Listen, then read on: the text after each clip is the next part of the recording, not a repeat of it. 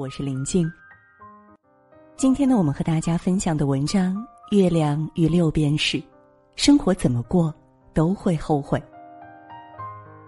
先给大家说个匪夷所思的故事。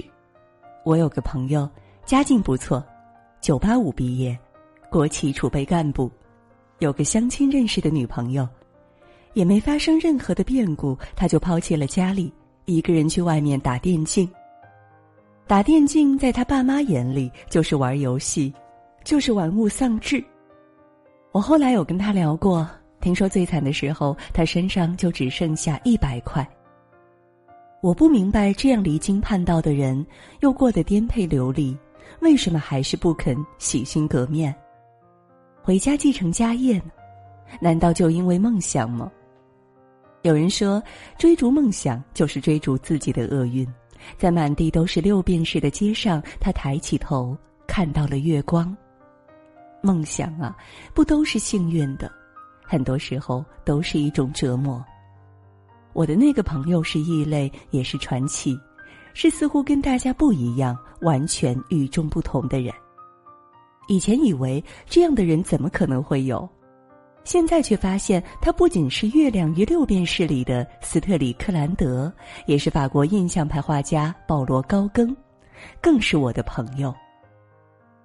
最初看《月亮与六便士》的时候还是初中，当时觉得小说中的斯特里克兰德简直可恶到过分，为了画画抛妻弃子，朋友爱惜他的才华，他却把朋友赶出家，还霸占了他的妻子。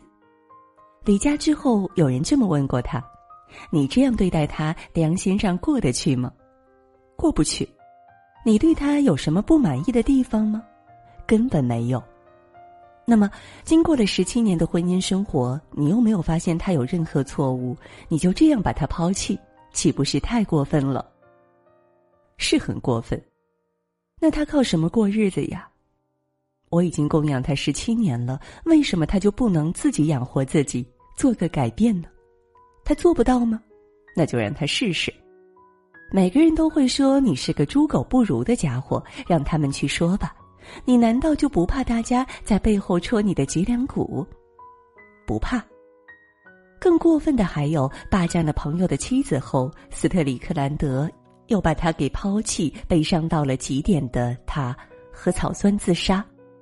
而做出了这样伤天害理事情的斯特里克兰德，似乎也没有什么反省，而是到了南太平洋的塔希提岛，与土著人一起生活，又娶了一个当地女孩。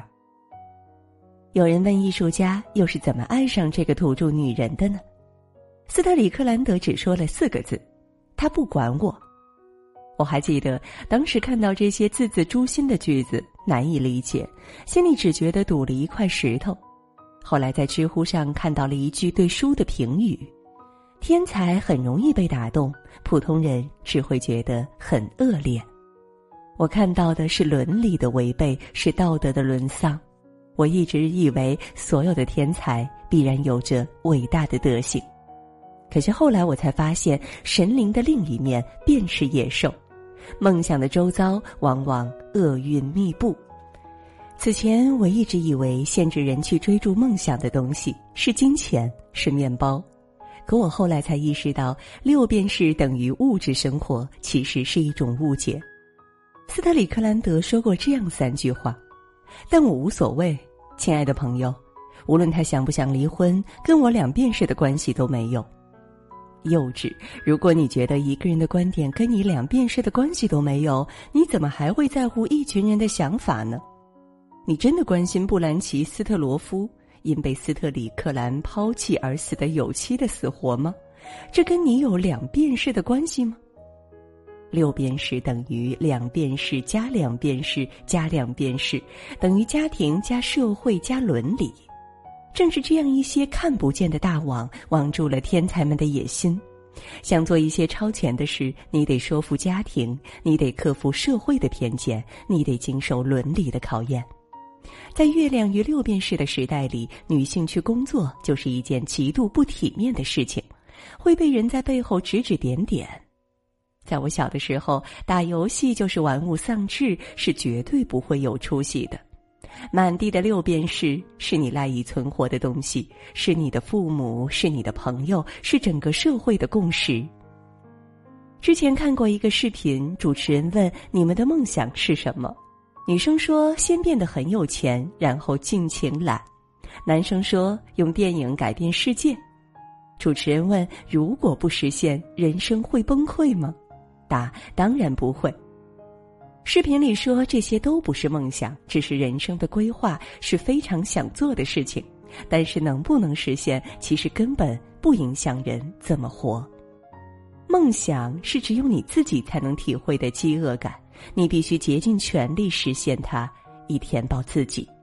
也正因为如此，梦想的拥有者总是少数，并且常常是异类。如果有人天天把梦想挂在嘴边，你不妨问问他：你有没有为了他付出一切的勇气呢？包括家庭，包括整个人生。现在我已经不再厌恶六便士，那恰恰是我们最真实的生活。在小说里，斯特里克兰德原本就是个普通又寻常的上班族，他在证券所上着班，妻子漂亮，两个孩子健康快乐，是平凡的大多数。生命的前四十年，他能跟生活友好的相处，证明他不是一个天生的疯子，他只是突然开始和生活决裂。我们不知道是他生活的日子里积攒了太多委屈，还是梦想终于战胜了现实，但是结果便是他走上了一条永不回归的道路。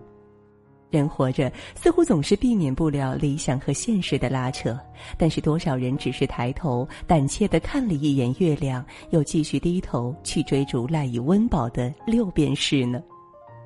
人生最痛苦的，既不是追逐月亮，也不是捡拾硬币，而是你在捡拾硬币的时候，心里还记挂着月亮。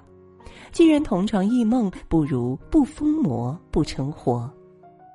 书中有一句话让我一直不忘：大多数人所成为的，并非是他们想成为的人，而是不得不成为的人。我们只是被迫选择，然后陷入持续不断的自我怀疑里。我们总会怀疑自己的生活，怀疑能不能过得更好，怀疑六便士和月亮能不能兼得。可是人生呢？似乎不管怎么过，都会后悔。总会有一声悔不当初出现，不是从自己的心里，就是从别人的嘴里。而这个方面，我反而就非常佩服斯特里克兰德，至少他执着又具有无可挑剔的行动力，从不回头看走过的路，从不后悔自己的选择。读完整本《月亮与六便士》，我所明白的其实就是三点。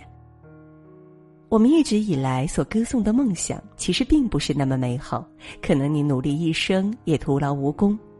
对大部分人来说，追逐月亮的路上的厄运总是一路跟随。不要太厌恶物质，那是社会维系的根基，是你我的父母，是朋友。好好活着，也未尝不是一种幸福。最重要的一点，其实是不管你选了什么，不要后悔。一条路走到黑吧。不负月亮，不负便是。今天给您分享的文章就到这里了，感谢大家的守候。